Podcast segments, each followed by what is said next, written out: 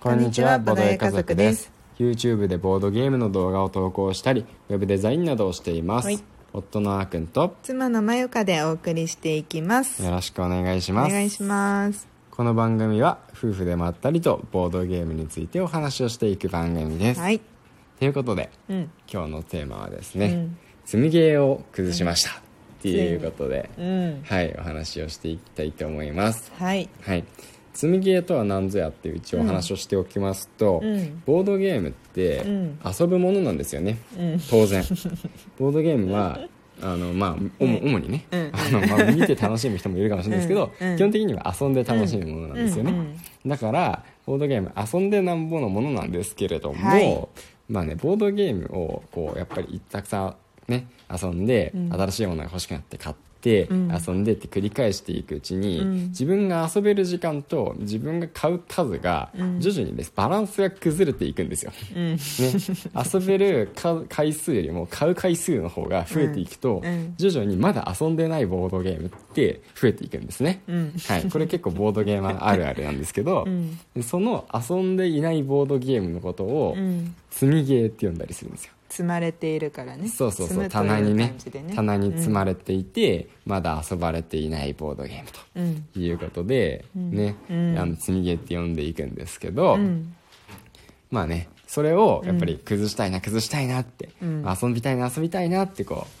うボードゲーマーの方々、うん常日頃からうん言っているんですね、うんはい我が家にもあったねそう少数ながらね、うんまだ少数なんだけど幸い、うんまあ、ありまして、うんそれをついにね、うんやれましたとはいいうこと5なヶんでね月ぶりくらい5ヶ月くらいかかっちゃったかなそうゲームは春で買って、うんなんならゲームは春で僕が最初に買ったボードゲームだよね1個目に1個目に買ったボードゲームあそうだったっけあ確かにそうだったかもそうまねあ、たまたま最初にそのブースにたどり着いただけなんだけど、んそれ真っ先に行ったわけじゃないんですけど、 うんうんそうそうそう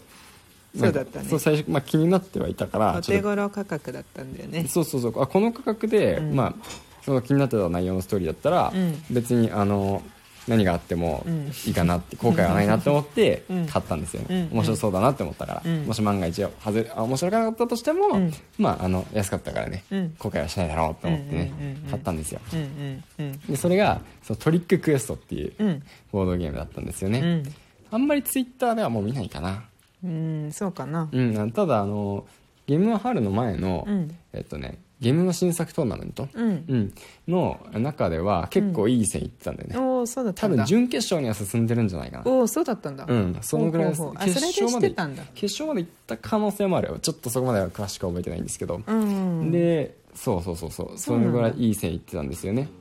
そうだねでうんそれがなんで積みゲーになってたかってさうんまあ3人プレイ3人以上プレイそっうていうのもまずあるしそれが大きい一つねで3人以上かつプレイ時間がうん90から200そうそうそうそうそうがさに90から200だと、まあ、うん最初のインストとかも含めると、うん軽く3時間以上かかるんじゃ かかるものかってなるうと、んうんなかなか手つけられなかったんだよ ねそう一見してそんな時間かかるものには全く見えないんですめよっちゃコンパクトでそうそう箱は小箱むしろそうそうそう,、うんそうこれで伝わるか分かんないんですけど、うん縦長の箱でハートフルホースと同じぐらい の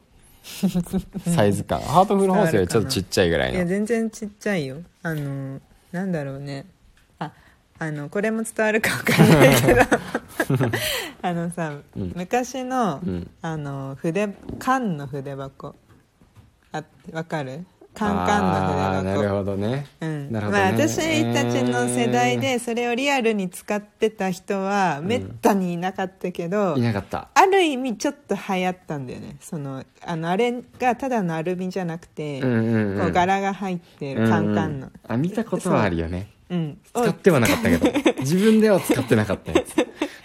おでも使ってる子いたよねあのうんうんイメージ、うんうん確かに大きさまあ大きさまあま大あきさまあそうだね そのくらいです一生懸命トリッククエストの箱の大きさを伝えようとしておりますはいっうんていうことなんですよね、でまあだからこう3人以上で、なおかつちょっと時間かかってしまうから、うん夫婦で気軽にね、うんできなかったんですよね、うんそでうそうまあ一回ねちょっとツイートしてみてなかなかこれできないんですよって話をした時は、うんうんなんかねまあ何回かに分けてやっていいんですよみたいな、うんうん一1回のまあ、あのクエスト自体は短いんで、うんまあ、あのそんなに一気に全部やる必要ないですよっていうふうに言われたんだけど、うんまあおやっぱり同じメンバーでねそんなうん3人で集まることもなかなかそんな頻繁にできないから、結局ねあのまだ全然できてなかったんですよね、うんでそれがね今回ちょっとたまたまできて、うんでえーっとついにねあの日の目を見ることがはいできましたと、そうだね、うん、ゲーム自体はトリッククエストって言ってるだけに、うんうんトリックテイキング仕様なんだよねそうそうトリックテイキングのゲームですね、協力型のトリックテイキングゲーム、だから、まあ、ザ・クルーとかやったことある人がいたら、あのイメージに近いですうんうんでザ・クルーとの大きな違いは、ザ・クルーってストーリーが、まあまあ基本的にはないかなと思うんですよね、そのミッションが最初50個あって、でそのミッションごとにこう難易度が1レベル1からレベル50みたいな感じで、うんであのじゃあ今回はこのレベルのやつやってみようかこのミッションやってみようか、でやってあクリアしたじゃあ次行ってみようかみたいな感じで一個ずつクリアしていくのがざっくりなんですけど、えっとねトリッククエストにはそれにストーリーができているっていうのが大きな違いですね、うんうん一番大きいのはそのストーリー付きのトリックテイキングゲームうんうんでえトリックテイキングを重ねていって、であのストーリー進めていく感じになります、はいだから最初はねあのなんかその島に島というかその世界になんか危機が迫ってるんですよね、病原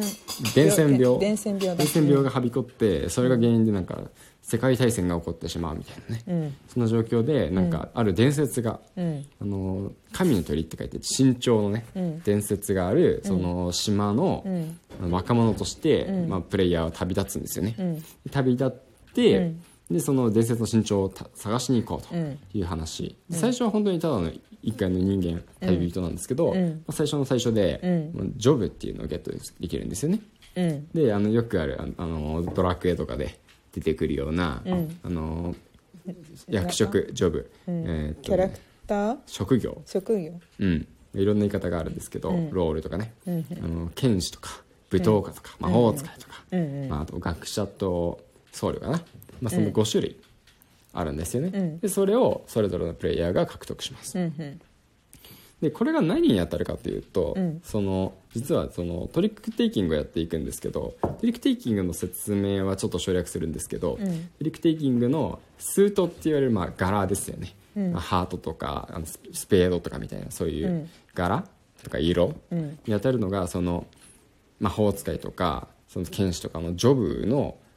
ものと対応してるんですよ、うんだから魔法使いの帽子の柄があったり剣士の剣の柄があったり、うんみたいな感じでねこう対応していて、んまあ、あの基本的にはその対応しているものをうん獲得してトリックを取ると、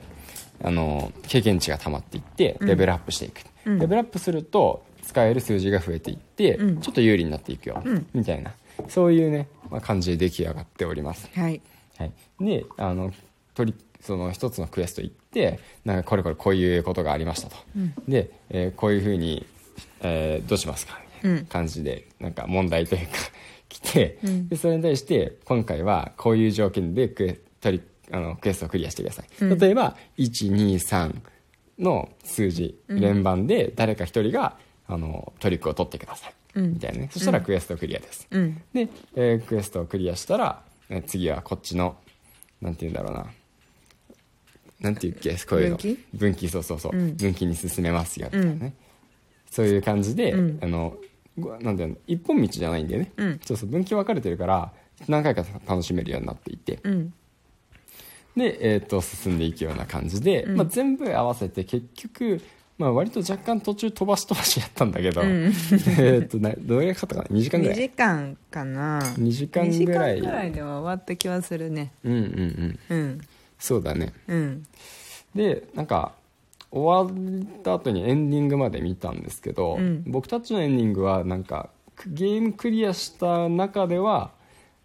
一番悪いか な2番目に悪いかなぐらいのエンディングそでうしだたねレベルアップがうまくできなかったからね、私たちそうはもう修行かっ飛ば して修行せず に、ま、あれみたいじゃん勇者本当にうんうんねあの人たちもさ特に修行せずに一気にさラスボスしてさラスボス戦行ってさ吉彦の話吉彦の 話ごめん吉彦の話勇者ってめちゃくちゃいっぱいいるからあごめんごあめんらゆる物語に登場してくるから、ううんんごめん私の中の勇者は吉彦しかいよししかもさ第3部の 話ね吉勇者吉彦の第3部の第1話のお話ですねでそうそうそうまあまあその話は結局まあ敵も魔王じゃなかったんだけど、 うんあそっか そうそうそうまあそんな感じで、まあ、修行編をかっ飛ばして、先々次々みたいな感じでね、あのボンボン進んでいった結果、そんないいエンディングが迎えられませんでしたと、はい、だから修行した方がいいよって話なんですけどそうだねでエンディングが8つぐらいあるんで,、うんで全部のエンディングクリアできるようにね頑張あるのそもんなにあるのそうそうそうそうそうえー、すごい、まあゲームオーバーもエンディングの一つだからねああ、なるほどねそうそうそうそう途中でゲームオーバーになったらそこはそこで何かあるってことあそうそうそうあのへーエンディング用意されてる一応えー第1章でもしゲームオーバーだったらこうですよみたいな、うんと多分そこは共通第1章でも第2章でも第3章であもー第5章まであるんですけどどこでゲームオーバーになってもエンディングは一緒かうな、ん、なるほど、ね、ゲームオーバーのエンディングってないるうほのがどねあるんですよねじゃあ何回でも遊べるそうそうそよううそうになってるんだねそうそう、うんうん正直ねでもこれやってて最初の方は、そのクエストが簡単すぎて、うんなんか「はいはい」みたいなそうだね 速攻でクリア」みたいな、うんうんあと経験近すぎてなんかうだんうんだらだらやってるみたいな、うんでなんかまあこんな感じかみたいな感じでやってたんですけど、後半ね徐々に盛り上がっていって、うんすごいやりがいがあったんで、うん最初の方でね諦めず最後までやっていくと、うんなんかやりごたえがある面白いゲームになっていったなっていうそうだねだんだ感想ん盛り上がったねそうだね、うんそう結構だからあのクライマックスが楽しみなゲームですね、うんはいっていう感じで、はいトリッククエストできましたとうんいう話をよ今かっ日たよかはったさせていきました、はい皆さんも積みゲーあったらぜひ崩してみてください、ということでまた明日もラジオ聞いていただけたら嬉しいです、はいまたお会いしましょうバイバイバイバイ